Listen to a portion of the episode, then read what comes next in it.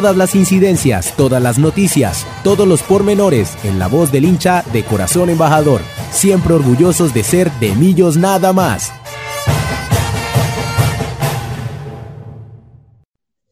Y les damos las muy buenas tardes a cada uno de nuestros oyentes a este nuevo de Millos nada más, del número 353, acompañándolos siempre a cada uno de ustedes, recordándoles que este es un programa de hinchas para hinchas, siempre hablando de nuestro gran amor que es Millonarios y hoy pues estaremos hablando de lo que fue esa cosecha de, triunfos eh, de 6 de 6, eh, bueno, eh, lo hablábamos hace ocho días precisamente que, que no nos había ido con la bien con la última cosecha de puntos y, creo que esta vez lo, hicimos de, maravilla, pero antes de darle paso a, la, mesa de trabajo, voy a, vamos a ver con la primera sección y, ya estamos hablando, ya estaremos hablando de todo lo que fue la semana pasada, tanto para el millonario masculino como millonario femenino. El rendimiento. ¿Qué impresión dejó el equipo en la tribuna? El mejor jugador, el que más corrió, el crack. ¿Qué pasesote? Fue un golazo. ¿Cómo se la comió? El que se echó el partido al hombro fue todo el rendimiento desde la tribuna azul.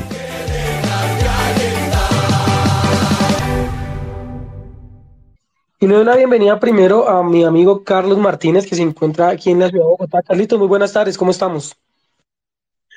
Hola Wilson, buenas tardes. Buenas tardes para todos los que están conectados con nosotros en este nuevo de Millos Nada más número 353. No pudieron ser nueve puntos de nueve posibles, pero al menos ganaron, ganamos los dos masculinos y hay varias cosas por rescatar del empate del femenino y ya, esto no da espera y ya eh, tenemos que hablar nuevamente de ojalá nueve puntos de nueve posibles que se vienen esta semana por Copa Libertadores, por Liga Águila y por Liga Femenina eh, Liga Águila, Liga del Play, me quedé con el patrocinador anterior. Es porque no me gusta el nuevo patrocinador. Con la Liga 2023 uno masculina y con la Liga 2023 femenina. Entonces ya, esto no da espera y de ahora en adelante vamos a tener que comentar en cada de millos nada más tres partidos semanales eh, para reivindicar lo perdido en el caso del femenino y para seguir con la buena, con la buena senda en el masculino. Así es, lamentablemente no se nos dio el, el pleno, pero bueno, invictos por lo menos, que es lo bueno, no, no, perder, no perdimos ninguno de esos tres partidos. Y ya estaremos hablando de lo primero que es el partido, pero primero también le damos la bienvenida a nuestra voz femenina. Eh, Pau, muy buenas tardes, ¿cómo vas?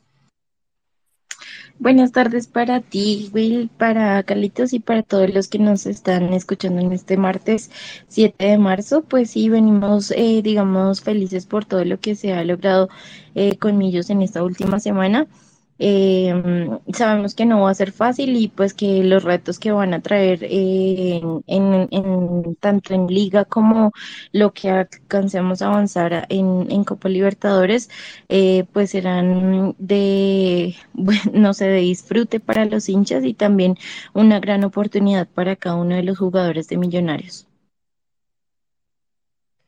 Y empezamos hablando de lo que fue el, pues digamos que lo vamos a hacerlo de, de manera cronológica y lo primero que tuvimos, eh, pues teniendo en cuenta el partido de lo que hablamos el martes pasado, el primer partido que teníamos era el de Millonarios por, por, por la Copa Libertadores y la vuelta, pero bueno, primero vamos con las damas y vamos a hablar primero lo que fue el partido de, del equipo femenino, de Millonarios femenino, que jugaba aquí en Bogotá contra, contra el Junior de Barranquilla. Recordemos que Millonarios pues eh, no ha tenido un buen comienzo, ha sido un poco difícil. Eh, tenemos una empatitis aguda, eh, donde lamentablemente pues este partido también termina en tablas y, sin goles, que es lo más preocupante, ¿no? Porque pues por lo menos en el partido pasado digamos que Kena marcaba, pero en este sí no, no fue muy bueno el tema de, de ofensivo de Millonarios y no se nos da la victoria. Carlitos, otra vez Millonarios. Hablo con Carlitos primero, antes de darle paso a Pau. Que Carlitos tuvo la oportunidad de estar en el estadio, tuvo la oportunidad de estar como, como, mm, como periodista. Eh, ese es el otro tema que ya estará hablando Carlitos. Lamentablemente, eh, aunque ya hay una resolución que dice que se puede abrir el estadio o se debe abrir el estadio para los partidos femeninos, eh, esta vez Millonarios no empezó con, con, eso, ¿no? El día viernes eh, Millonarios no empezó con eso. Y antes ya de ir con Carlitos para que nos hable el tema, recordamos, eh, Millonarios formó con Marjorie Sánchez en el arco, tuvo a, Lorena Alonso, Liceda Aroca, Laura Tamayo, Luisa Montaño, más adelante tuvo Laura Bolaño, Catalina Maya, Sara Garzón y nos aparte ofensiva con Lina Gómez, Paul, Paloma Fagiano y Kena Romero. Carlitos, las impresiones de lo que fue para el partido para su merced, ya que lo pudo ver mucho mejor allá en vivo, en directo, y, lo que fue este nuevo empate para, para las chicas de Millonario Femenino. Hay muchas cosas por hablar de este, de este partido de las embajadoras. En primer lugar, con el tema del público, em, creo que eh, no hay mucha claridad aún sobre qué tanta obligatoriedad van a tener los clubes bogotanos para tener o no público eh, en las tribunas. Ya sabemos que la resolución eh, da pie para que haya un, un apoyo económico, eh, teniendo en cuenta que Millonarios tuviera o no tuviera, hablo de 2022, tuviera o no tuviera hinchas asistentes en el estadio, tenía igual que pagar por bomberos, por policía, por logística, y creo que a eso apunta el tema de la resolución. Creo que el tema va hacia mm, eh, un apoyo económico para que los clubes les quede un poco más cómodo este tema del pago al distrito, pero no, no tenemos claridad aún sobre si eso obliga a los clubes a tener público eh, o no, o sigue siendo potestad de ellos no tenerlo. Eh, hubo algunas, algunos visitantes del Campín que pudieron presenciar parte del, del, partido. Digo parte porque no los vi durante todos los 90 minutos, y son de estas personas que se acercan a la biblioteca del fútbol que hay allí en el, en el sector de Occidental y les hacen un tour por el Estadio del Campín y los vi por momentos que estuvieron ubicados en la tribuna eh, y creía que se iban a quedar ahí todo el tiempo cerquita a nosotros, cerquita a las cabinas de transmisión para, para presenciar el partido, luego se me perdieron de vista y no sé si simplemente el tour se acabó y no siguieron viendo o no les interesó y, y simplemente se fueron, eh, o, justamente los, los retiraron. Los que sí estuvieron en las tribunas, pues fueron los, las, eh, unas chicas de escuelas de fútbol de, de, la, de la Academia de Millonarios invitadas, también las familiares de la, las y los familiares de las jugadoras, eh, y, los, y, los, los fotógrafos, y creo que solamente dos medios que estuvimos transmitiendo el tema del fútbol femenino em, desde cabina más obviamente todo el tema de Win, que, que sí transmitió este partido y, gracias a eso, eh, pues los que no pudieron ir al estadio sí lo pudieron ver. Eh, con respecto al partido como tal, una nómina bien extraña porque mm, eh, a pesar de que en el, en el papel pintaban ese, ese tridente ofensivo con Lina, Paloma y Kena, la verdad Catalina Maya jugó muchas veces como una, como una nueve más, Kena Romero fue una falsa nueve, eh, y lo que, hizo, lo que hizo el propio Álvaro Anzola fue jugar con Marjorie en el arco, Lorena y Luisa como centrales, eh, de Aroca como lateral derecha,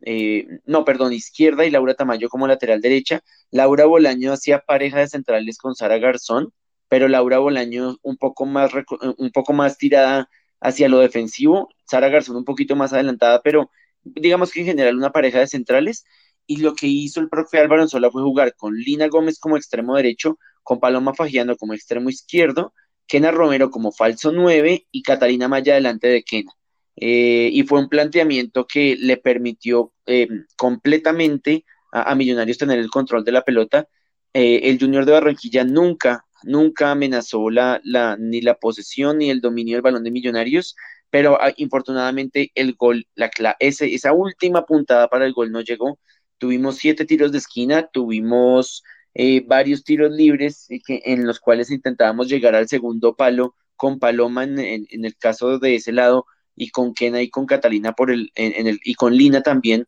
cuando el, balón iba al, palo de la mano derecha, de la mano izquierda de la portería del Junior, que terminó siendo la figura,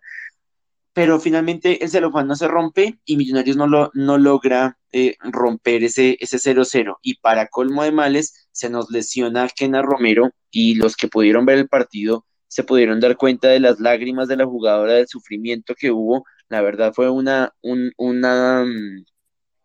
un doblez de tobillo que se vio muy doloroso y no sabemos aún qué tan grave vaya a ser esa lesión de, de Romero. Seguramente el día viernes en la rueda de prensa en, en, en la sede deportiva de Millonarios se sabrá cuál va a ser la incapacidad de Kena, pero se suma entonces a Ledis Calvo y otra jugadora referente en el ataque como lo es Kena, que venía recién de, del exterior, la perdemos para, para los próximos partidos. Esperemos que solo haya sido un esguince, que no haya llegado a ser fractura y que ella esté de vuelta con el equipo al menos dentro de uno o dentro de dos meses, ojalá no sea tan grave, pero finalmente, en resumidas, creo que Millonarios jugó bien en la medida en que nunca dejó respirar al Junior de Barranquilla, eh, nunca desarmó la, figura que, propuso defensiva y en el medio campo, a pesar de los relevos que se hacían con las extremas, con las defensas y con las volantes, pero eso no bastó. Eh, el profe intentó con Reina, cuando, cuando ingresó Reina en el segundo tiempo, también lo intentó con Vanessa Palacios,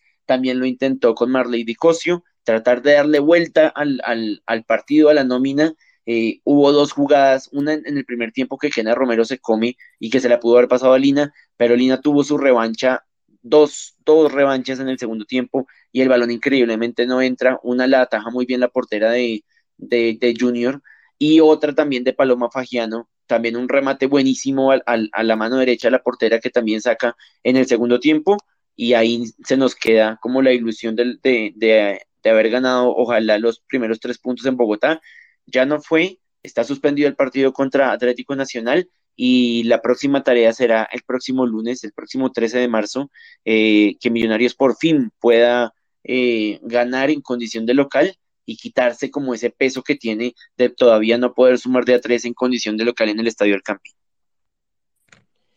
Como dice Carlitos, no ganamos aún, eh, pero pues digamos que tampoco perdemos, eso es lo, digamos que cuando mira el vaso medio, medio lleno, medio vacío, pues el medio lleno es que, perdón, eh, aún pues no hemos perdido, seguimos invictos, y pues el vaso medio, medio vacío es, es que pues no hemos ganado, ¿no? Tres puntos de, en tres partidos, un punto por partido, que nos tiene en ese momento en la posición número 12, eh, digamos, recordamos, mejor dicho, que Millonarios ya, mm, ya tuvo su fecha de descanso, que fue la primera, Recordemos que son 17 equipos de la Liga Femenina, por eso siempre habrá un equipo que descansará en una fecha. Y Millonarios ya cumplió su primer, eh, o bueno, ya hizo su, descanso inicial. Eh, ¿Qué nos queda? Pues esta semana tenía que Millonarios jugar contra Nacional eh, en, Medellín, pero ese partido se aplazó. no, hasta el momento estuve revisando y no, no han dado fechas. Por lo tanto, pues seguimos como a la espera y obviamente será otro de los partidos pendientes de, de Millonario Femenino. Y como lo dice Carlitos, será hasta la siguiente fecha, que sería la, fecha 6 de la, de la liga, que vendría siendo la fecha 5 Millonarios y, jugados pues sería la fecha 4 teniendo en cuenta el, partido que, no se va a jugar con Nacional. Y esa será el día 13 de marzo eh, a las 3 y cuarto de la tarde. Eh, Esperemos a ver, como dice Carlitos, si de pronto se da la oportunidad de que el estadio esté, será un día lunes, yo sé que será un poco difícil, pero pues eh, ojalá Millonarios pudiera tener la opción de, tener por lo menos algunas personas en el partido. Y para finalizar el tema femenino, ya vamos con, con Pau para que, Paito, tú nos regales lo que fue las apreciaciones de, de este partido, el punto sumado por Millonarios o los dos puntos perdidos porque jugábamos de local y las impresiones como tal de lo que fue este partido contra Junior de Barranquilla. Pues sí, Will, creo que nos hicieron un gran reportaje de lo que fue este partido frente eh, al Junior. Em, digamos que no lo pude seguir muy bien, em, pues ver el, partido como tal por temas de trabajo, pero sí lo escuché eh, por la transmisión que hizo Mundo Millos. Eh, y me parece que, mm, así bien como lo decía Carlitos, eh,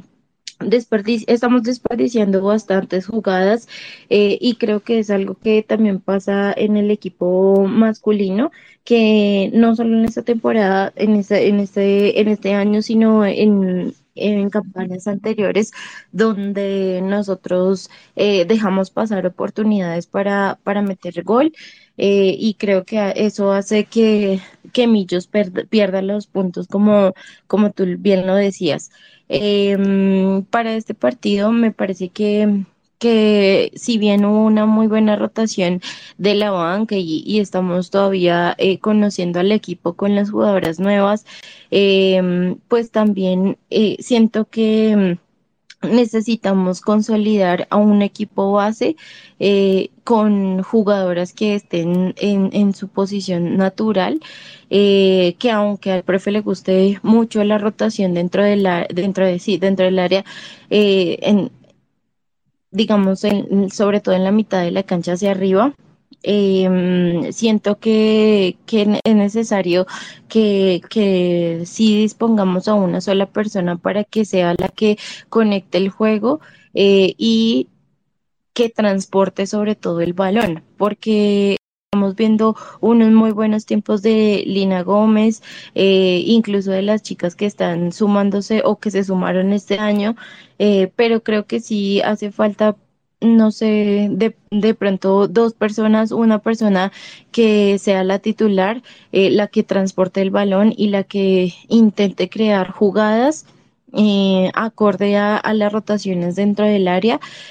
pero creo que, mm, pues bueno, también es desafortunado encontrarnos con, con las lesiones que nos comenta Carlitos, porque siento que en cada partido hemos tenido unas lesiones bastante importantes eh, y pues por ende eh, no hemos podido desenvolvernos de la mejor manera. Eh, sin embargo, pues los últimos tantos que mm, mencionó Carlitos de Lina Gómez, sí fueron pues prácticamente jugadas que que se podían haber hecho un poco más eh, o haberlas pensado un poco más, eh, pues para que nosotros consiguiéramos un gol.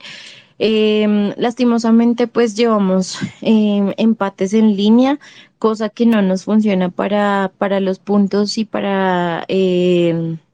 el proceso en el que estamos en la, en la tabla, pero bueno, Esperemos que en el siguiente partido, que aún no conocemos como tú lo decías, eh, pues podamos de verdad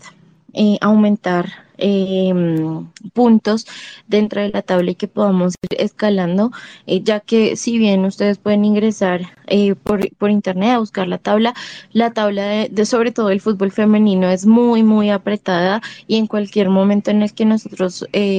podamos lograr más puntos, podemos estar subiendo bastante en,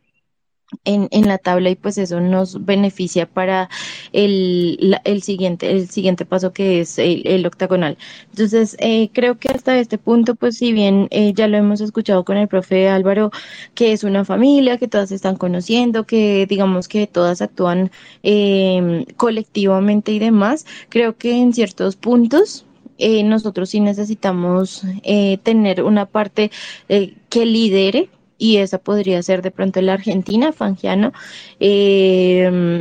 O la misma Lina Gómez, eh, o desde un poco más, atrás, de pronto Lice Daroca o algo así, pero creo que sí necesitamos alguien que de verdad lidere en, en el medio campo sobre todo, eh, y que las jugadoras que no se encuentran en muy buen nivel, por ejemplo, si ponemos a, a, a Vanessa Palacios en este, en ese momento, eh, creo que ella no sería la titular por el nivel en, la que, en el que se encuentra, pero creo que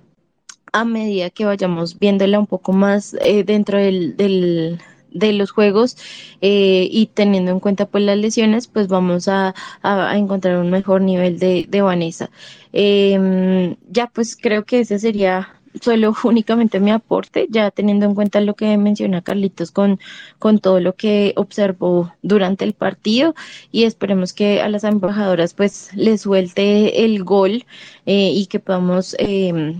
obtener los tres puntos que llevamos pidiendo desde hace varios programas y que eh, pues a partir de eso eh, podamos seguir sumando eh, para poder pasar al siguiente nivel, como por así decirlo, dentro de la liga femenina. Con esas apreciaciones muy completas de lo que fue este partido y, y de lo que fue el tema femenino, eh, cerramos esa primer parte de la Liga Femenina y hablaremos ya de lo que fue Millonarios eh, en su presentación de vuelta de Copa Libertadores, partido que disputábamos el día jueves y pues yo creo que lo hemos hablado, estuvimos aquí hablando hace ocho días que, que era el primer gran objetivo, ¿no? Eh, y creo que, o sea, uno dice, hay unos objetivos para mí que son unos objetivos que son obligatorios y claros de Millonarios y uno de ellos es siempre estar en los ocho para mí, sí, o sea, eso no, creo que no hay, no hay negocio con eso, creo que es y siempre será una obligación de Millonarios estar en los ocho, en los cuadrangulares finales cada semestre. Eh, siento que también en Copa estar, eh, ya que clasificamos siempre, eh, como en la segunda fase, que ya es octavos hacia adelante, creo que también hay una obligación de llegar por lo menos a, a cuartos, semifinales, o sea, tratar de siempre llegar en esa Copa pero hay un gran objetivo y una deuda que tenemos con nuestra historia, con, con nuestros jugadores, pues, con, con, todo lo que, lo que rodea a Millonarios, y es ese tema, el tema internacional. Entonces decíamos acá, es, es una obligación y es el primer gran objetivo de Millonarios, porque este objetivo nos abre muchas, muchas cosas. Entonces empezábamos, digamos que ese partido como con esa, con esa incertidumbre, con esa ansiedad, con con todo lo que representaba jugar el, el, la, la, vuelta, recordando que habíamos quedado 0-0 en la ida en, en, Ecuador, en Quito, que tuvimos hace ocho días la apreciación de Carlitos, que estuvo, tuvo la oportunidad de estar allá en Quito, y de, de don Harvey, que también eh, siempre Harvey está por acá pendiente, un oyente de nosotros. A propósito, le damos saludos a todos nuestros oyentes, ya en un momento estaremos saludándolos a cada uno de ustedes. Pero teníamos con Jarví también como su apreciación de lo que iba a ser el partido, eh, de lo que había sido también el partido en Ecuador. Y llegábamos a este primer gran partido de Millonarios aquí en Bogotá, partido que se jugaba sobre las 7 de la noche. Eh, un, un, tema horario bastante, a veces difícil por las personas que, que trabajan y demás. Pero bueno, se puede complementar. Estadio para mí como en un 80%, no entendemos todo el tema porque, eh, bueno, con más como un 85-90, porque se supone que toda la boletería fue vendida, pero, pero vimos muchos espacios en el estadio. Obviamente ahí entra el tema de que muchas personas se hacen en escaleras y demás, pero, pero pues bueno, digamos que el estadio, Millonarios, perdón, la hinchada cumplió, se, se vendieron todas las boletas y empezaba Millonarios contra, contra, contra este equipo, Universidad Católica de Ecuador, con la nómina, con la siguiente nómina. En el arco, eh, como siempre, Álvaro Montero,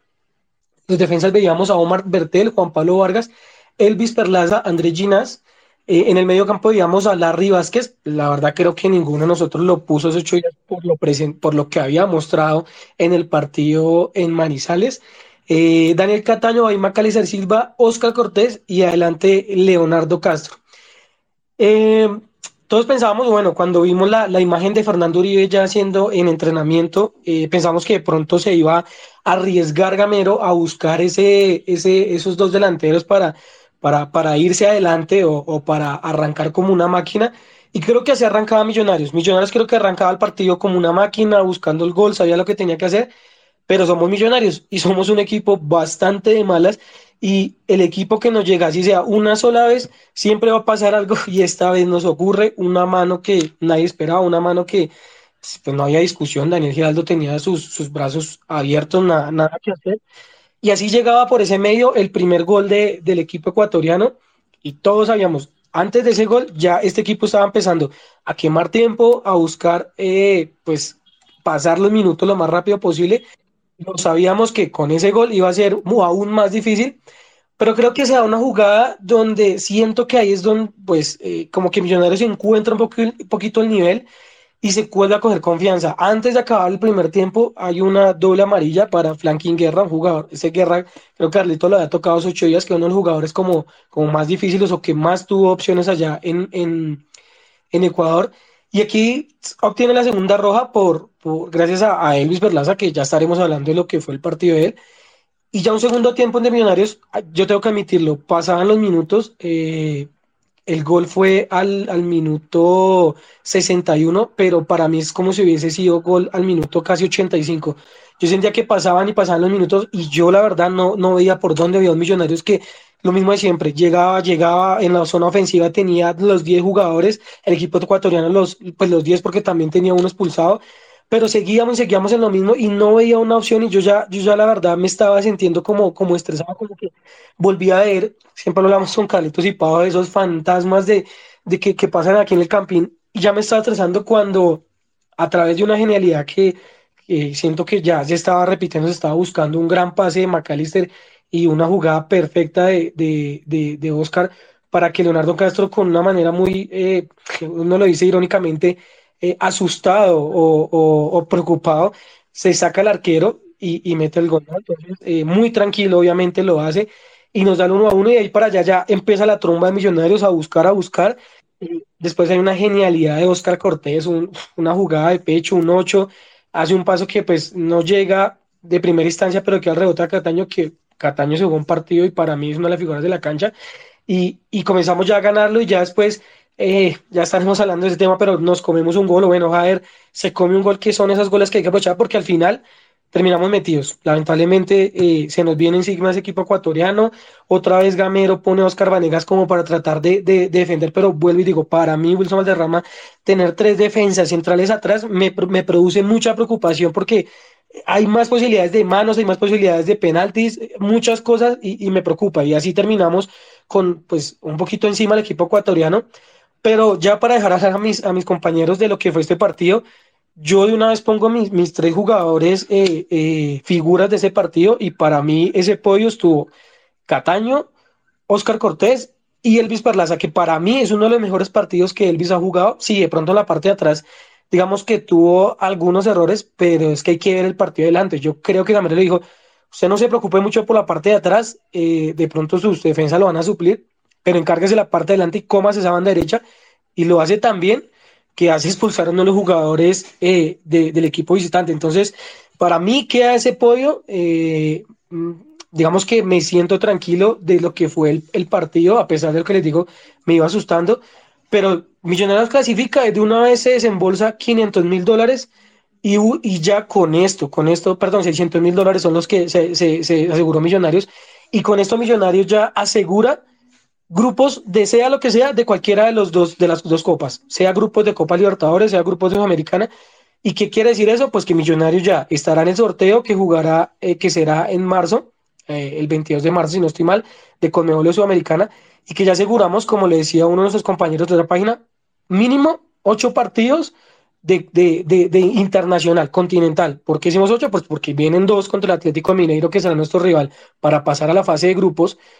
y quedarán los seis partidos de ya sea Sudamericana o Libertadores, que así sea, o Dios quiera sea así, y por lo por lo por eso pues hablamos de, de eso de esa digamos de esos ocho partidos que jugarán Millonarios. Esta vez empiezo con la femenina con Pau. Eh, Pablo, lo que fueron tus apreciaciones, tu podio de jugadores y lo que fue este partido para ti de la clasificación a la tercera fase de Libertadores, que creo que la debíamos, de las veces que estuvimos ahí, no, no la habíamos pasado lamentablemente. Y pues ya a un paso, un paso muy difícil, pero un paso de poder de pronto estar en lo que es fase de grupos de Libertadores. Eh, pues sí, Will, Creo que así bien como, como tú lo decías, en resumidas cuentas, fue un partido lleno de bastantes emociones, eh, sobre todo en el primer tiempo, digamos que estuvimos preocupados por... Eh, porque el equipo rival, si bien quiso venir a proponer, eh, creo que también intentó comer mucho tiempo y eso se ha vuelto un algo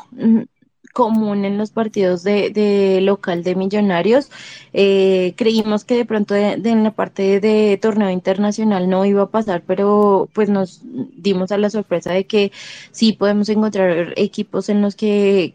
pues vienen, digamos que a esperar un resultado, eh, vienen a, desesperar en algunas ocasiones a, nuestro equipo, eh, pero pues afortunadamente todo salió para nuestra aventura. Em,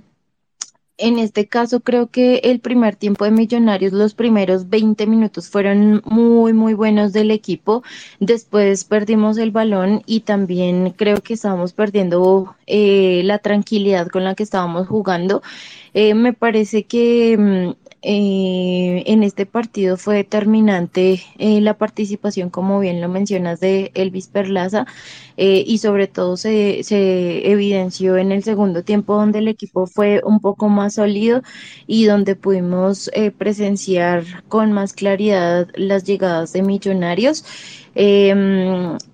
Em, Obviamente no demeritamos el trabajo de, Daniel Cataño, eh, sobre todo cuando está jugando en su posición natural. Si, si nos dimos cuenta, pues Maca jugó un poco más tirado a una lateral y eso funcionó muchísimo porque eh, creo que de, de, ellos dos el que reconoce un poco más el juego ahí es, es Maca y hace que se suelte mucho más la línea de juego con, con Daniel Cataño. Eh, y pues por ende eh, pudimos ver unos pasos, unos pases filtrados, perdón, de hacia Leo Castro, que eh, pues creo que jugó con mucha, mucha más eh, frescura cuando ingresó Fernando Uribe y creo que era lo que quería eh, seguir el profe Gamero a principio de este año, pero por desfortunio de no tener otro delantero que pudiera ayudarle eh, o compartir ese lugar a Leo Castro, pues no lo ha podido lograr.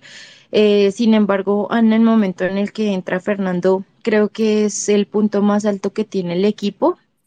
precisamente por esa naturalidad eh, con la que vemos a Leo Castro, teniendo un, una compañía certera, ¿no? De, de, de, otro delantero que está haciendo eh, o arrastrando la marca y pues que obviamente le permite al, al goleador estar más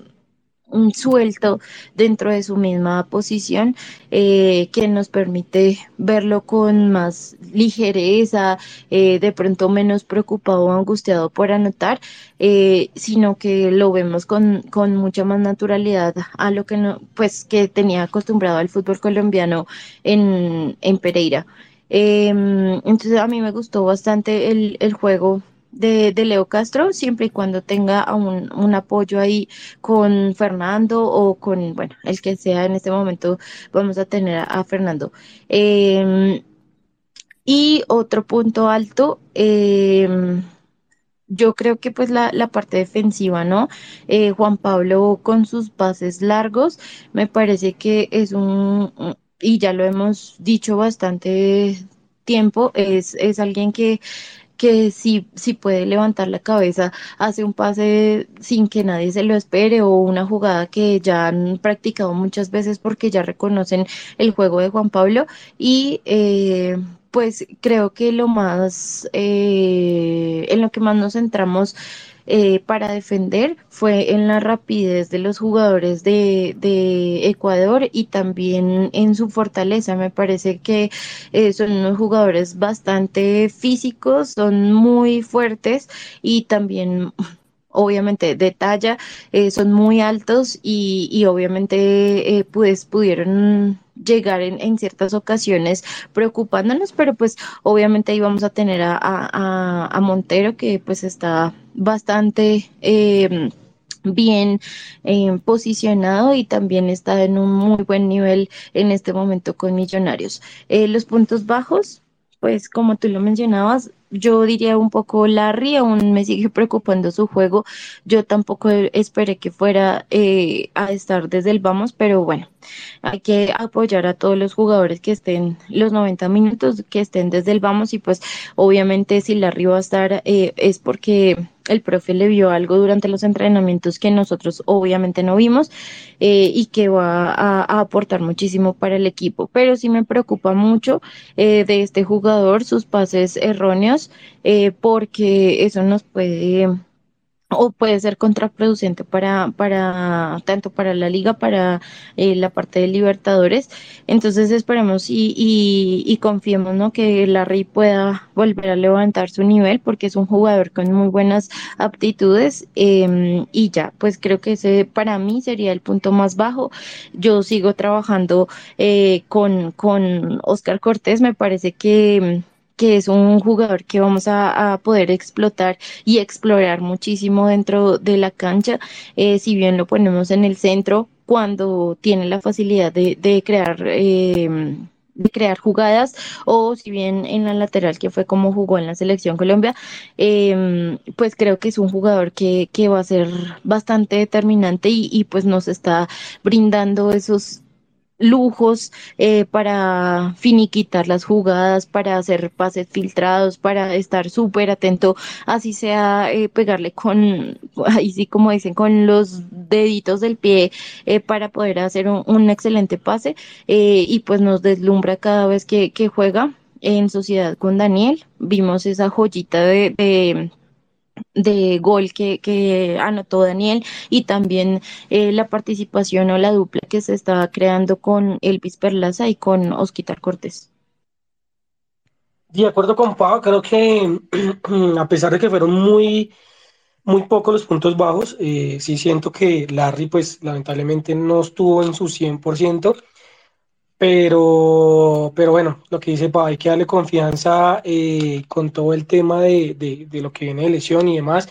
Y pues que en su momento llegará a ser ese Larry que, que nos tiene acostumbrados, ese tan buen Larry que, que en algún momento eh, nosotros decíamos que era titular indiscutible, ¿no? Y pues más teniendo en cuenta que ya casi vuelve Steven Vega y tendrá que, que pelear su, su, su debido puesto. También soy compado en, en, en, lo que habla de, de Fernando Uribe. Eh, siento que le dio una, una gran mano a, a, Leo. Siento que le dio la posibilidad de moverse más, eh, siento que abrieron más las líneas. Entonces, ahí es donde demuestra que a veces lo que, lo yo lo decía hace ocho días acá, y mandar a ese jugador allá solo, eh, se los decía con el ejemplo de que hasta el mismísimo Falcao 2012-2013, estando solo allá, no va a tener jugadas buenas. Eh, necesitamos jugadores que, que le ayuden, que lo habiliten, que le den esa opción de pase y creo que se vio de esa forma, ¿no? Entonces, pues, eh, yo creo que deja mucho, digamos, el tema abierto a Gamero de lo que será en los próximos partidos, pero pues también entiendo que con Mineiro, que ya estaremos hablando de eso, eh, de pronto no se puede si uno salir con dos delanteros, ya es un partido muy diferente para, para, para, para jugarlo y para, para ponerlo en el tablero, entonces pues eh, es un gran tema que tiene Gamero ahí para saber qué poner, pero por momento me voy con Carlitos para que Carlitos nos dé sus impresiones de lo que fue ese gran partido de Millonarios, de lo que fue eh, esta victoria que nos pone en esta fase número 3 de Copa Libertadores y esperanzados. Yo creo que acá nunca nos va a faltar la fe y la esperanza y por más que nos den como eh, el equipo que no va a tener nada que hacer contra Mineiro, nosotros siempre tenemos esa fe y creo que la fe ha movido montañas y ya hemos ganado en Brasil, hemos ganado en Brasil partidos importantes, hemos ganado llaves importantes eh, y creo que nunca va a faltar aquí la esperanza y, yo siento, y se lo dejo a Carlitos, pero cuando, cuando dan por eliminado, cuando dan como por equipo eh, que no dar nada a Millonarios, es cuando Millonarios más demuestra su garra y, eso es lo que esperamos que lo que se venga. Pero primero, pues primero lo primero, Carlitos, lo que fue este partido contra el, el Universidad Católica de Ecuador que nos dio esa clasificación. Bueno, yo siento que ustedes ya, ya lo dijeron todo, yo solamente agregaría eh, un poco más de, énfasis en, el, en el, el, trabajo de Perlaza. Yo le conté dos, únicamente dos balones malos en, en defensa en todo el partido y de resto hizo un papel impecable, además de, que, de causar la expulsión, casi hace un gol de cabeza en el primer tiempo, generó mucho ataque en esa sociedad que mencionó Pau con, con Osquitar Cortés, que rindió muy buenos frutos, pero en defensa también lo vi muy bien, salvo esas dos jugadas que le contabilicé, lo vi muy bien en el, en el partido, eh, también en, fase defensiva. Yo le agregaría al tema de Larry, eh, que ya es el tercer partido que le vemos malo, ¿no? No hemos hablado del partido contra el Deportivo Cali, pero si sumamos 11 Caldas, este de Universidad Católica y, el, y del que vamos a hablar contra el Deportivo Cali son, eh, es un punto bajo de Larry, un nivel eh, que deja la duda de por qué, bueno, de pronto el partido contra el Cali, no, porque están salvando los jugadores para, para Libertadores, pero porque en este partido contra Católica no se tuvo a Daniel Giraldo con, con Juan Carlos Pereira, porque se nota eh, que, que, hay un bajón ahí de Larry Vázquez que no ha podido solventar. Por otra parte, me gustó mucho, creo que estoy de estamos de acuerdo, Pau no mencionó eso, pero o creo que se me pasó si lo mencionó, pero creo que estamos de acuerdo con, el, con ese eh, tridente que mencionó Wilson de los destacados, con Osquitar, Elvis Perlaza y, y Leonardo Castro. Eh, ay, era Daniel Cataño, yo le quiero sumar a Leonardo Castro ahí también porque me demostró la tranquilidad de goleador que tiene para, para haber marcado ese empate. Em, pero yo quiero agregarle ahí otro jugador y es Omar Bertel. Creo que Omar Bertel lo criticamos en el partido contra el Once Caldas, perdón, no en el Once Caldas, en el partido de, ida, porque jugó fue Samuel Asprilla en Manizales, en el partido de ida en Quito, y decíamos que esa banda se había visto muy débil y se le notaba la falta de ritmo a, Omar Bertel que volvía después de su lesión y no sabíamos si iba a jugar de titular en, Ecuador. Y lo que hizo Omar Bertel en apenas que eh, siete días, exactamente siete días, demostró que trabajó muy duro para recuperar su nivel, jugó mucho mejor en Bogotá, jugó muy bien en el partido contra el Deportivo Cali y me alegra mucho que Omiter Bertel vaya recuperando su nivel eh, y se vaya tomando esa confianza que necesitamos que tenga para los partidos que se vengan, llámese Liga o llámese Copa Libertadores, llámese Sudamericana o lo que, lo que nos depare ahora el, el campeonato. Entonces me alegra mucho por, por, por Omar, justamente recuerdo la sociedad rápida y Omar es el que le propone a, a Macalister Silva ese juego rápido de toque de primera intención para finalmente filtrarle el balón del, del empate a Leonardo Castro y en general también su, su participación en, en, jugadas, en esas jugadas ofensivas con el mismo Oscar Cortés cambiando de, de perfil, con Daniel Cataño, con eh, eh, Macalister Silva que estuvo por ese lado izquierdo y creo que rescato también el entendimiento que parece tener el profe Alberto Gamero con Daniel Cataño. Y creo que nos dimos cuenta todos que Daniel Cataño juega mucho mejor jugando cuando está en el centro. Ya habíamos mencionado en reiteradas ocasiones en Demillos nada más que Macalister Silva ya ha jugado por el costado izquierdo y conoce esa posición y es y ahí le puede dar un lugar a Daniel Cataño en el, en el, en el centro donde es más influyente y Oscar eh, Cortés jugando por derecha, tal vez por su perfil y tal vez por la gran habilidad que tiene, porque es un crack ese muchacho, también tiene, esa, tiene, esas, dos, eh, tiene esas dos funciones, como en el segundo gol, que eh, jugando por derecha puede desbordar y se los puede llevar enteros sin problema, pero también cuando es necesario puede trazar una diagonal hacia el centro y asociarse con sus volantes o con su delantero 9. Entonces, creo que el profe Gamero entendió dónde rinden más los jugadores y dónde, a pesar de no estar en una posición que al profe Gamero le gusta, Macalister Silva también le rinde. ¿Por qué? Porque tiene un buen apoyo ahí por esa lateral con Omiter Bertel. Eh, estoy, quedé, quedé mm, preocupado por ciertos momentos porque sentía que no se notaba el hombre de más y que Millonarios no le sacaba provecho, pero mi, la otra parte de mí me decía, tranquilo, ya este equipo dejó de acercarse, tenemos uno más y el gol va a llegar. Afortunadamente llegaron los dos, me hubiera gustado que llegara otro para mayor tranquilidad, por lo que mencionaba justamente Pau, que es la angustia de que haya una mano, que haya un fuera de lugar, así como nos pasó con la mano de Daniel, de Daniel Giraldo, que fue fortuita, eh, y podía pasar cualquier cosa, y también hay que rescatarle, ¿por qué no?, eh, la labor de Álvaro Montero, que en las que fue exigido, respondió bien, no dio rebote, fue seguro y le dio la tranquilidad a la saga que necesitaba para celebrar y para eh, asegurarse esa, esos, esos 500 mil dólares y esos ocho partidos continentales que se nos vienen. Claro que sí, Carlitos, se me olvidaba, digamos, de decir esa, esa última que, que su merced decía, y pues, es cuando tenemos un arquero de jerarquía, un arquero, un arquero con experiencia, un arquero que, que está para esos casos, pasa lo que pasó el día jueves, y fue eso, ¿no? Yo creo que en la última jugada todo se nos paralizó el corazón, pero pero ahí está, ahí está Álvaro Montero donde tenía que estar. Creo que tuvo otra muy, muy buena, eh, porque nuevamente este equipo nos, nos iba como ganando aquí en, eh, por, por arriba, como, como pasó en Ecuador, que es algo muy difícil que, que pase en Millonarios, porque creo que por arriba siempre somos muy fuertes, pero, pero pues bueno, siempre hay un, equipo que podrá definir o, o, encontrar el talón aquí de Millonarios y esta vez fue por ahí, pero eh, como le dice Carlitos, tuvimos el arquero que era en el momento que era. Eh, vamos con nuestra siguiente sección para hablar ya de lo que fue en esa segunda parte, rápidamente lo que fue el partido contra el Cali y lo que será el partido de mañana contra el Atlético de Mineiro. Primer partido de ida por esta fase 3 de Libertadores que nos puede llevar a la fase de grupos y es todo lo que nosotros más estamos esperando.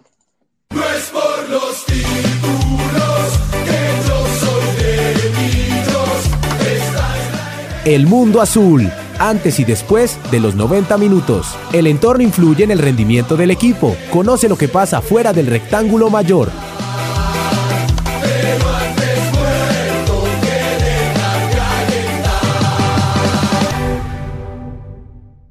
Lo leí de algunos eh, tuiteros, lo, escuché de algunos hinchas. Eh, eh, suena un poco sobrador el tema, pero es muy cierto. Y fue un partido Millonarios casi que un entrenamiento en el sentido de que fue un partido, eh, ¿cómo decirlo? No fácil, porque ningún partido es fácil,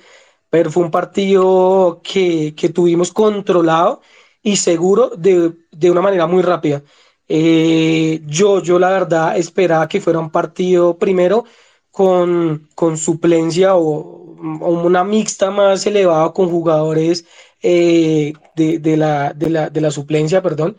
pero fue Millonarios eh, con un poquito más, digamos que equilibrado de lo que, lo que vino a mostrar o lo que puso, lo que propuso Alberto Gamero. Y pensé que yo, yo pensé que iba a ser un partido más, más difícil, un partido más, digamos que em, enredado por lo que podría ser, pero vuelvo y le digo, un partido que Millonarios lo aseguró de manera rápida, eficaz y, que ya después simplemente espero que eh, lo dijo alguien, no, recuerdo si fue Carlitos o lo me pareció leérselo en su columna o alguien más, pero eh, básicamente ese, ese, partido después de los goles pudo haber sido un correo. Eh, pero bien, o sea, eso es muy bien de Millonarios, sí, puede que pronto ha sido para muchos un partido muy seguro y se, se, torna aburrido en el sentido de que, ay, queremos más goles o algo así, pero, pero ¿por qué nos vamos a entrar a matar o, o a desgastar sabiendo que viene un partido importante y que este partido pues ya lo tenemos eh, en, el bolsillo y listo. Eh, Millonarios, como le decía, vino en nómina mixta, empezando con Álvaro Montero en el arco, estuvo en la parte de atrás Omita Bertel, Juan Pablo Vargas, que eran los que repetían, y otros dos eh, que llegaban como, digamos que a ser titulares. Oscar Vanegas, que tuvo minutos al finalizando el partido del, del jueves, e Israel Alba, que también tuvo minutos cuando ingresó por Elvis Perlaza, que recordemos pues lo que le decíamos, Elvis salía aplaudido del partido. Después teníamos a Cleaver, volvíamos a ver a, a, Cleaver, digamos, en esta posición, a Daniel Giraldo, que también, pues digamos que Daniel no había estado de titular en el partido pasado, y Juan Carlos Pereira. Esos eran los, nuestros tres volantes, y adelante veíamos, sí, una nómina completamente eh, del banco, por decirlo de, esta manera, de suplentes, que era Juber Quiñones, Luis Paredes y Jader Valencia. Y arranco con este último, Jader Valencia. Yo colocaba un tuit y decía del partido contra, de, contra Católica, decía, Jader se enreda a veces en las más fáciles y en las más difíciles. Yo coloqué ese tuit el día viernes porque vi la repetición y decía, pero Jader, ¿por qué no? ¿Por qué se enredó? Porque quería como hacerle el pase a, a, Uribe, como que no supo, no definió y al final se la puso al arquero y el arquero la tapó fácilmente. Y yo decía, recordar el partido contra Jaguares, la jugada que se hizo y, y, yo decía, pero ¿por qué Jader en las más difíciles se complica, eh, perdón, las más fáciles se complica tanto y en las difíciles hace, hace jugadas majestuosas? Y bueno, arranca el titular y no se muestra eso mismo. Otra vez Jader Valencia, en una que yo la verdad no le veía mucho ángulo, tenía un defensa al frente, estaba lejos, Jader, casi nunca le pega de, lejos, es un jugador de los que gusta casi siempre que estar como en el área, habla el compás de su pie y mete para mí un golazo porque vuelvo y digo, nadie se esperaba que Jader le pegara de ahí. Entonces, ahí como que, eh, como que aseguro mi versión y afirmo mi versión de que Jader le gusta hacer las difíciles y las fáciles complicarse un poco. Me alegra mucho por Jader porque lo decía acá y para mí Jader está de segundo, digamos, en esta posición de, del ranking de los delanteros que podrían ser titulares. Y para mí, obviamente, Leo está primero. Y para mí, para mí, Jader está segundo. Y es de los primeros que siempre busco en los extremos cuando hay cambios. Entonces me alegra mucho con él porque entendió que tiene jugadores a su alrededor que pueden ser titulares como Fernando Uribe y como Luis Carlos, que gracias a Dios ya hablaremos de ese tema, eh, volverá a, entrenamientos y demás. Eh, y entendió que tiene, la tiene difícil, tiene varios jugadores por delante y, que lo está haciendo bastante bien. De ahí para allá voy a dejar a mis compañeros para que comenten los, sus, sus apreciaciones de lo que fue el partido, sus figuras y tres puntos súper buenos para los millonarios que voy a decirlo así, tiene la mente en ese momento en Libertadores, pero vean, no descuidamos liga y sumamos otra vez tres puntos y seguimos ahí sin disputar muchos partidos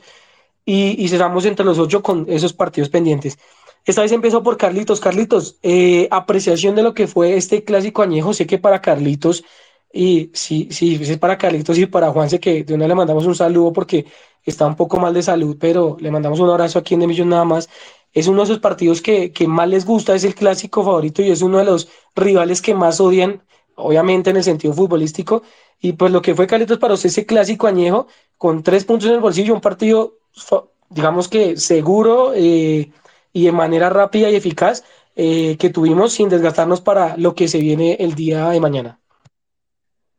Es para mí, es para mí el tema del Deportivo Cali, el de Juanse es, es nacional eh, y justamente por ese estrés que me genera el Deportivo Cali los partidos contra el único equipo que nos gana en el historial de, de,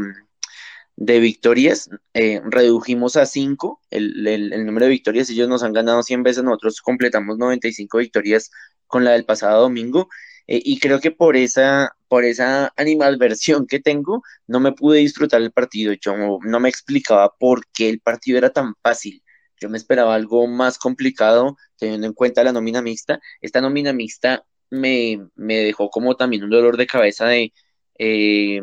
qué habría pasado si hubiéramos escogido una nómina más cercana a esta, más mixta y menos suplente en Manizales. Seguramente estaríamos hablando también de tres puntos por el pobre planteamiento que nos mostró el, el Once Caldas después del, del minuto 20-25 del primer tiempo. Eh, pero bueno, ya fue y, y, este partido me sorprendía porque justamente arrancaba con una amarilla a nuestro volante de marca en el minuto 1. Entonces yo decía, ya comenzamos mal con Ortega, porque Carlos Ortega es un árbitro que ya lo tenemos muy bien referenciado, que es de espectáculo, que es de eh, carear a los jugadores, que es de resaltar, que es el que quiere el centro de la cámara de, del canal que tiene los derechos, y desde el minuto uno ya nos deja al volante de marca con, con amarilla. Viene el gol de Jader, y dos minutos después del gol de Jader, nos deja ya al, a, a, a, nuestro defensa central, a Oscar Vanegas, con amarilla. Entonces dejamos a dos jugadores enfocados en, en labor defensiva con amarilla, y yo decía, esto no puede ser posible, llevamos apenas 1-0, ya tenemos dos amarillas, en cualquier momento se viene una mano, se viene una roja, se nos va a complicar, Jorge Luis Pinto es un zorro viejo, nos conoce, esto va a ser jodido, y ¡pum! Llegó un penal, que se inventó también la figura de la cancha, eh, en esa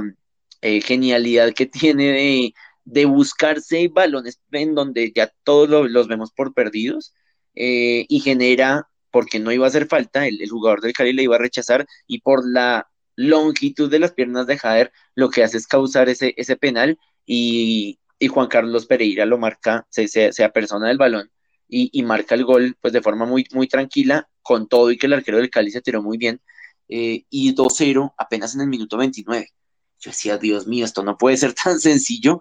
y definitivamente con el, ni siquiera con el segundo gol, o sea, yo creo que con el primero, más allá de mi, de mi susto, histórico por lo que nos refieren los partidos contra el Cali. Yo siento que con el gol de Jader se acabó el partido, porque es que el profe Pinto venía a plantear otra, otra intención y se le cae toda la estantería al minuto 6. Entonces intenta después del segundo gol hacer un cambio eh, tempranero en ese primer tiempo, tratando de recuperar el balón. Y si bien al comienzo la gente le, le tuvo resistencia a Oscar Vanegas, también en los primeros 20, 30 minutos eh, estuvo errático y regalaba balones y entregaba mal los balones. Nosotros le decíamos en la tribuna a Oscar que se ayudara, que se asociara, que tuviera tranquilidad. Se contagió esa tranquilidad de Juan Pablo Vargas. Juan Pablo Vargas también lo animaba a que tocara, a que manejara el balón tranquilo y de ahí para allá, teniendo en cuenta que Oscar siempre tuvo amarilla, siento que manejó muy bien el, la amonestación y jugó mucho mejor el resto del partido, en los segundos del minuto 30 en adelante. Jugó muy bien Oscar Vanegas, eh, tranquilo, no, no, no voy a decir que fue figura, pero fue muy sobrio y creo que esa fue la tranquilidad que le, que le brindaron tanto Israel por su lado como Omar Bertel y Juan Pablo Vargas por el otro. Eh, Daniel Giraldo creo que jugó bien, tuvo unas entregas flojas que, que, nos hicieron también comer un poco de uña, pero en general estuvo bien. Cleaver hasta su sustitución por Larry también siento que jugó bien. Vuelve y entra Larry y vuelve a dejar dudas con su nivel físico, con su nivel eh, futbolístico de asociación con sus compañeros. Eh, esperemos que supere este bache rápidamente, porque la verdad sí lo veo muy, muy débil en, en esa posición. Juan Carlos Pereira respondió, Juber Quiñones jugó mucho mejor que lo que lo, del, partido flojo que, le vimos en, en, Manizales y también los minutos que le vimos en Quito. Eh, Lucho Paredes se comió un, uno increíble de cabeza en el primer tiempo. También creo que cumplió, no brilló tanto como lo vimos contra Manizales, que se destacó ahí buscando, tratando de buscar el empate de Millos en, contra el Once Caldas, pero siento que cumplió, siento que, jugó bien y la figura Jader Valencia sin, sin duda. Y ya después se termina de, de, volver aún más raro todo el partido cuando los cambios son por los titulares. Entonces eh, ingresa Perlaza, ingresa Macalister Silva, ingresa Oscar Cortés, ingresa también Fernando Uribe para, para jugar unos minutos en los que Jader pasó a ser extremo y Fernando Uribe jugó por el centro. De ahí que Fernando Uribe asistiera a Omar Bertel para un gol que grité con el alma porque yo decía,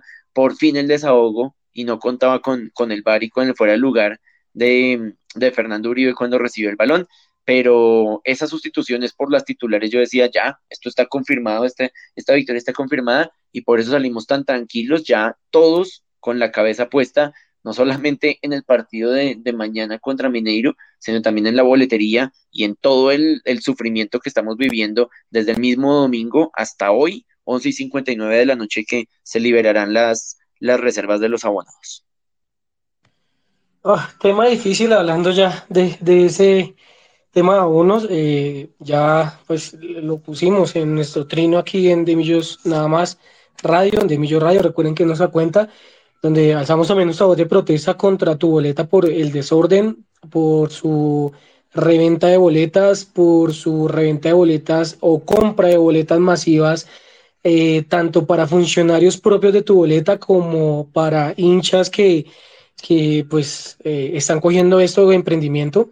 Eh, para nosotros, obviamente, lo hemos dicho y cada quien pues puede vender a su manera y demás, pero, pero como le decía Carlitos y lo apoyo mucho en eso, y es que hay cosas que no se puede hacer negocios diferentes cuando es pasión. Y obvio, cada quien, para nosotros, cada quien le puede ganar cierta, cierta parte de su boleta, obviamente es, es entendidísimo,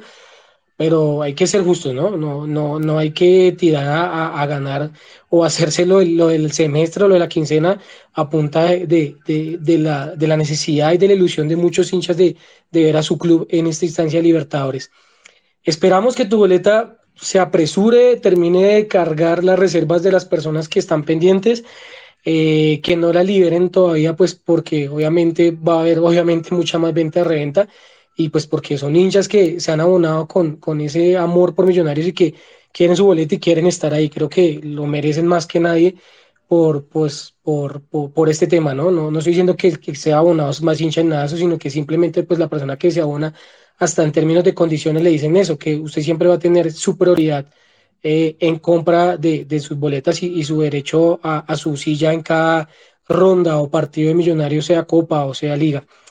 Eh, ya hablaremos un poquito más de tema, pero rápidamente vamos a, terminar con Pau el tema de, lo que fue este clásico añejo de Millonarios, esa victoria de los tres puntos. Eh, para ti, pues tu podio, tus figuras y lo que fue este partido, este clásico.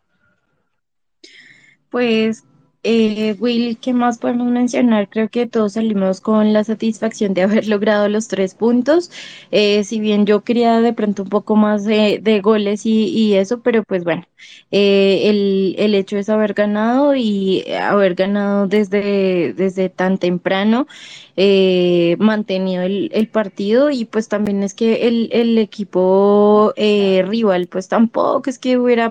propuesto algo tan diferente como pensaríamos por el clásico y por lo histórico que es el, el partido frente al Cali. Eh, creo que el profe Pinto, como lo decía Calitos, es... Eh, pues quería hacer algo totalmente diferente eh, y no se encontró dentro de la cancha. Eh, si bien eh, tiene un jugador muy bueno que es Mantilla, eh, creo que quienes estuvieron detrás de él pudieron opacarlo y, y también hacer lo que no se viera tan deslumbrante como en quizás en, en, en su juego normal. Eh, y eso pues hizo que, que, Millonarios tomara mucha seguridad, que jugara muy, muy relajado después de, del segundo gol, eh, que nosotros también estuviéramos, aunque intranquilos, eh,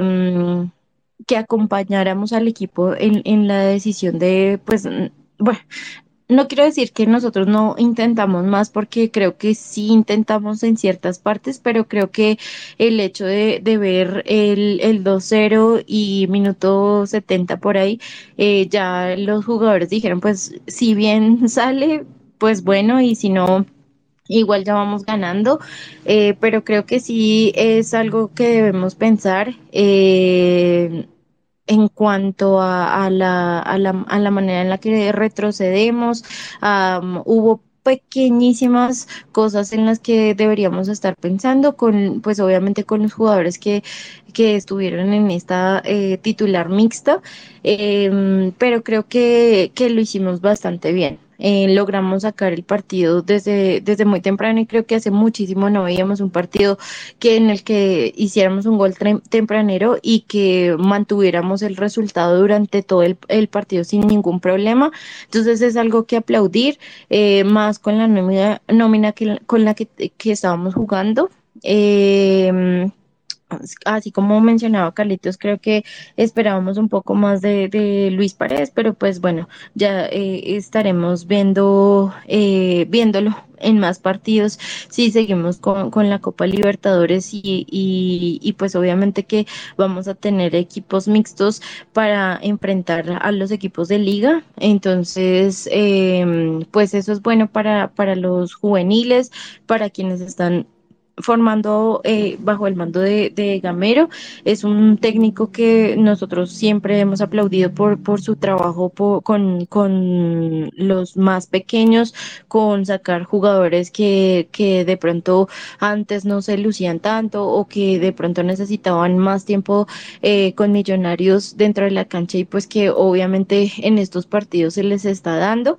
Eh, y pues eh, también pues para fortalecer esos puntos ahí extraños que teníamos como por ejemplo Juber eh, en este partido siento que mejoró un poco. Eh, me parece que aún le falta porque estábamos acostumbrados a un, a un que era eh, mucho más activo más preciso en los pases y también que era el factor sorpresa que nosotros necesitamos en cada partido y es el de rematar desde fuera del área eh, no sé qué pasa si de pronto es dirección técnica eh, o si algo sucedió y, dejó de, de, patear porque eh, o se equivoca muchísimo en los pases o cuando tiene que disparar no lo hace y hace el pase o cuando no se puede, eh, perdón, cuando se puede disparar no lo hace. Eh, bueno, no sé si lo repetí pero pues esa es la idea, ¿no? De, de que perdimos ese factor sorpresa con, con Juber y pues es un juvenil que ya tiene bastantes minutos y que esperaríamos que fuera uno de los que lideren en, en ese tridente que arma el, el profe Gamero. Pero bueno, eh, ya veremos así como eh, sube y va y sigue subiendo el nivel eh, Hader, sobre todo por, por la lateral, no como, como natural delantero, sino más echado para hacia un lado, creo que, que rinde muchísimo más, es un jugador que así como ustedes mencionaban, eh, se equivoca en unas que uno dice, pero ¿qué estás haciendo? Eh, en otras nos, nos, nos aporta muchísimo esperando eh, la jugada o soportando al rival o eh, incluso creando faltas y, y, y, eso pues obviamente nos, nos puede ayudar muchísimo. Eh, esperemos que pues suba el nivel o siga subiendo más bien el nivel y que aquellos que estén con el nivel bajito o regular pues eh, puedan con estos minutos eh, tomar un muy buen camino eh, lo hablo sobre todo por la parte defensiva. Lo vimos con Jorge Arias, que sigue teniendo bastantes errores en la parte defensiva y, solo estuvo unos cuantos minutos. Em, entonces, eh, pues ojalá se logre acoplar al, al estilo de juego del profe y también Oscar, eh, Oscar Cortés Vela, eh, Oscar Vanegas, que, que sí es un jugador bastante limitado, hay que aceptarlo, eh, cumplidor, eso no se le niega, porque siempre que está frente al balón, pues intenta sacarla eh, de la mejor manera, pero pues cumple con su, con su labor, pero no es la estrella. Entonces creo que sí hace falta como algo más Mm, psicológico, yo diría, eh, y también para que aguante un poquito más el balón o bueno, eso ya es más de, de, la parte del manejo de balón, que también supongo que el jugador no se siente tan tranquilo para mantener el balón en sus pies. Eh, por ahí lo dejo y pues eh, esperemos que, que tanto para la mm, Copa Libertadores mañana y también para el, el sábado pues podamos eh, presentar unos muy buenos partidos, que disfrutemos de, cada uno de los partidos, que aquellas personas que vayan a Medellín también eh, disfruten del encuentro y pues que regresen con bien a casa. Pablo se nos adelantó un poco con el tema de lo que hablaremos de, lo que se viene para Millonarios, pero antes, ahora sí vamos a saludarlos. Eh, muchísimas gracias a todos nuestros oyentes por estar ahí. Gracias porque ya nos pasamos un poquito del tiempo, pero pero siguen ahí pendiente con nosotros, siguen a nuestro lado y como ustedes lo saben, de hinchas para hinchas siempre, y esto es por ustedes y para ustedes. Entonces, un saludo muy especial a Jonathan, que no le podíamos dar, no le hemos podido dar la, la voz, estamos un poquito cortos de tiempo el día de hoy, pero un gran saludo para él, gracias por siempre estar con nosotros. Un saludo para Camila Andrea, que está desde el inicio de ese programa con nosotros, para Dianita, la profe, que siempre también está cada martes aquí con De Millón Nada Más. David Camilo Rada, que siempre nos escucha por Spotify eh, eh, en, en, diferido, pero hoy tiene la oportunidad de estar con nosotros aquí en vivo. Un saludo, un gran saludo para él. Para Osorio, arroba la Osorio. Para don Luis Alfredo, que siempre está muy pendiente de yo nada más también. Para Harvey, un saludo especial para él, que se encuentra en la ciudad de Quito. Para Henry también un saludo. Para Sebastián, eh, arroba Sebastián Navarro, perdón, S7 Navarro un saludo para Sergio, otro de nuestros oyentes habituales, para Camilo Ruda también, participante de Millón Nada más eh, en algunos programas, para Álvaro Andrés Cortés, un saludo muy especial, para Maitos, arroba Maos KDC, y yo también por ahí estuve viendo para Caro, que un saludo para ella y pues para cada uno de nuestros oyentes que han estado hoy de pronto ingresando, saliendo, pero pues que han estado aquí pendientes de este programa. Eh, antes de darle el paso a mis compañeros para sus saludos y ir despidiendo lo que será este Millón Nada más número 353, lo que fue, perdón. Eh, recordamos que Millonarios tiene este, este mes un mes dificilísimo en calendario, un mes donde tiene partidos fin de semana y entre semana completos. Eh, recuerden, de Millón nada más estuvimos colocando el calendario, se los prometemos que el día de de mañana máximo tendremos este calendario actualizado con lo que será eh, la participación por Libertadores y aparte lo que será las fechas ya confirmadas del equipo femenino. Pero empezamos mañana, obviamente, lo que decíamos Copa Libertadores, el día sábado. Recordemos que ese partido nacional no lo corrieron un día, ahora será el día sábado. Eh, otro, en, de mitad de semana, pues tendremos la vuelta de ese partido contra Mineiro Fin de semana otra vez del, del, del 19 contra, contra Águilas, otra vez aquí en Bogotá. Después jugaremos ese, ese miércoles 22 otra vez en Bogotá contra Pasto por la fecha 1, la que tenemos pendiente.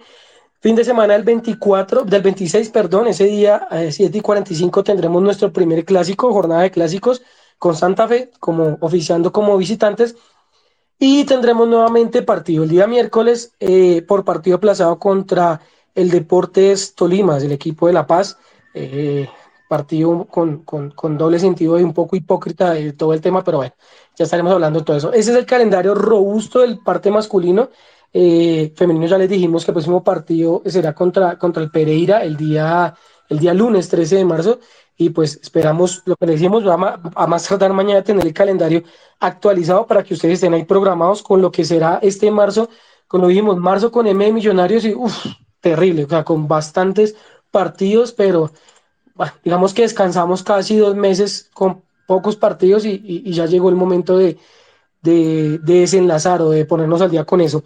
Eh, antes de irnos, Pau, tus saludos, ¿tienes algunos saludos en especial? Eh, pues Will, eh, para los que siempre nos escuchan en De Millos Nada más, que siempre están conectados cada martes a las 5 de la tarde, un saludito para ellos y un pre-saludo para el cumpleañero de De Millos Nada más. Eh, para ti, un abracito, espero que pases un muy feliz cumpleaños este sábado y que Millos te dé muchas alegrías mañana y también, por supuesto, el fin de semana. Sin palabras, no hay mucho que decir. Muchísimas gracias, Pau. Yo creo que ese es el mejor regalo. Eh, tenerlos a ustedes como amigos, a todos, a este millón nada más, a todos nuestros oyentes y obviamente que Millonarios nos dé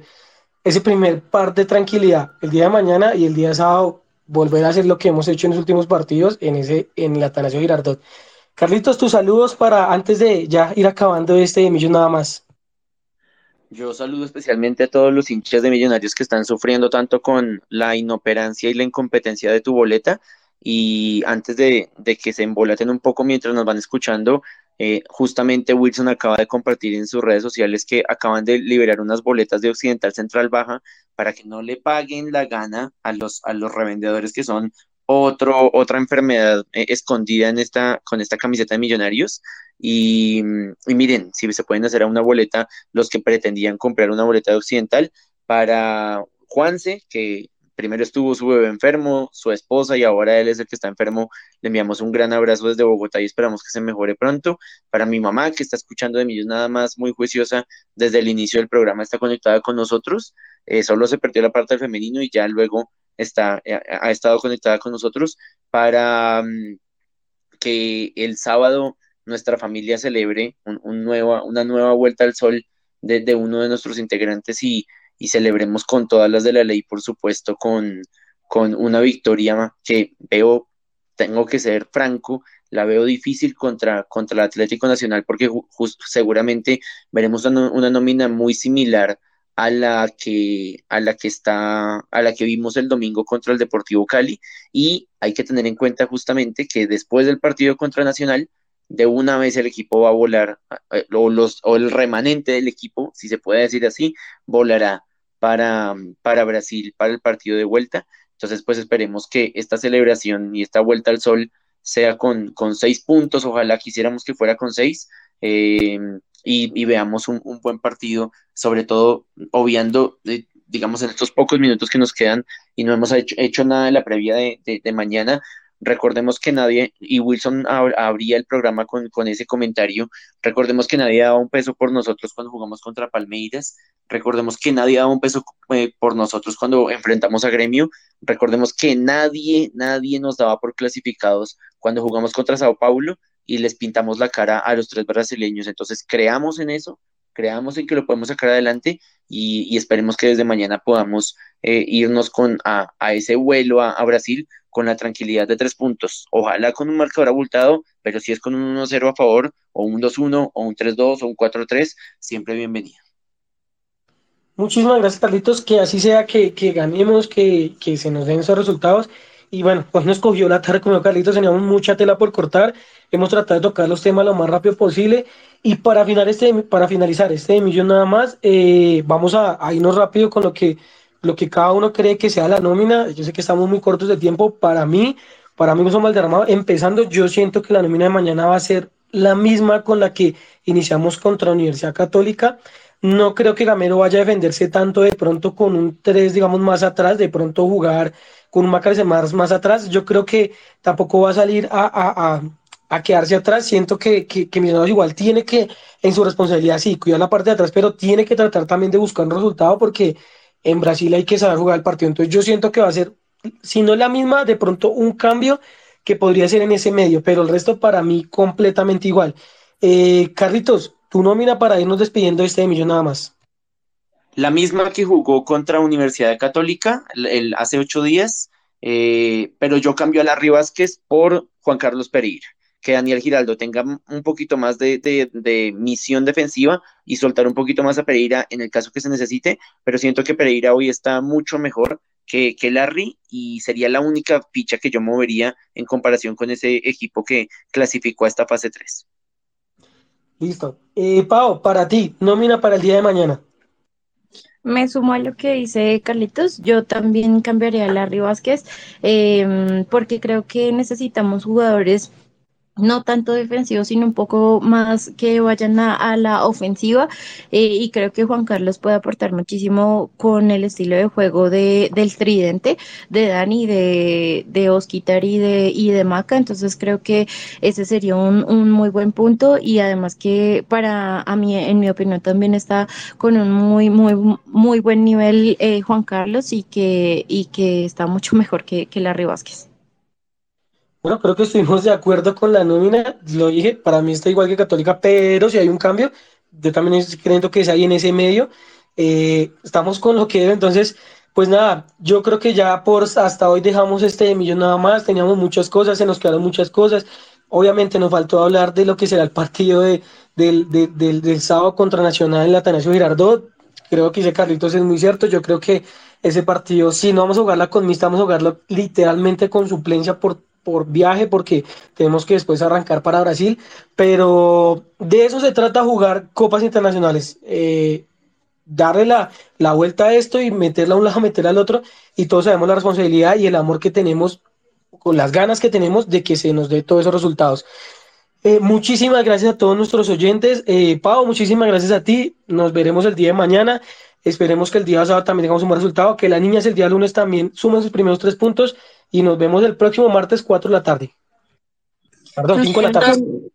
Nos queda solo confiar, Will, eh, creer en este equipo, creer en lo que propone tanto la, la parte técnica como todos los jugadores que van a saltar a la cancha. Eh, esperemos que sea un, un, muy buen resultado para mañana, que nos vayamos con una ventaja importante para, para Brasil y que el sábado con nómina mixta pues podamos hacer un gran partido en, en Medellín. Y así sea, Carlitos, un abrazo gigante para su merced. Nos vemos también el día de mañana, el sábado, confiando en Dios que, que nos vaya bien con esta nómina que pueda poner Gamero. El lunes, vuelvo y repito, que también las niñas tengan sus primeros puntos y nos escuchamos el próximo martes, igual, 5 de la tarde, para hablar de, ojalá, otra vez una muy buena cosecha de puntos.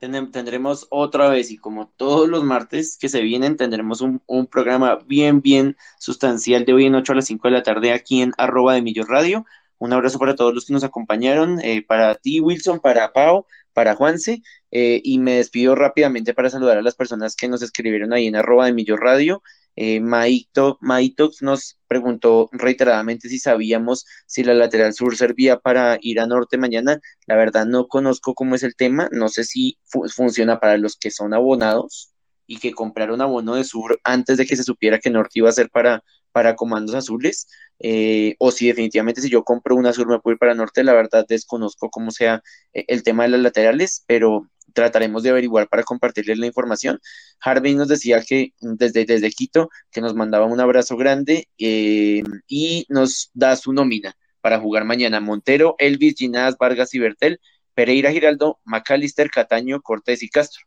creo que está de acuerdo con, nosotros. Y nos preguntaba Sergio, arroba Sergio barra el piso J17, que si hoy no había sorteo de cervezas, sí, sí, es que hasta eso se nos pasó. Entonces, ahí para que, y Sergio, que fue el único que preguntó, ya, le vamos a regalar una cerveza a Sergio que estuvo muy pendiente del sorteo de la, de la cerveza andina edición especial de Millonarios, eh, una cerveza para él y el próximo martes prometemos que arrancamos el programa con, con, un sorteo de dos cervezas para que no se pierda la buena costumbre de, de regal premiar a los oyentes que están fieles con Demillos nada más los martes a las 5 de la tarde.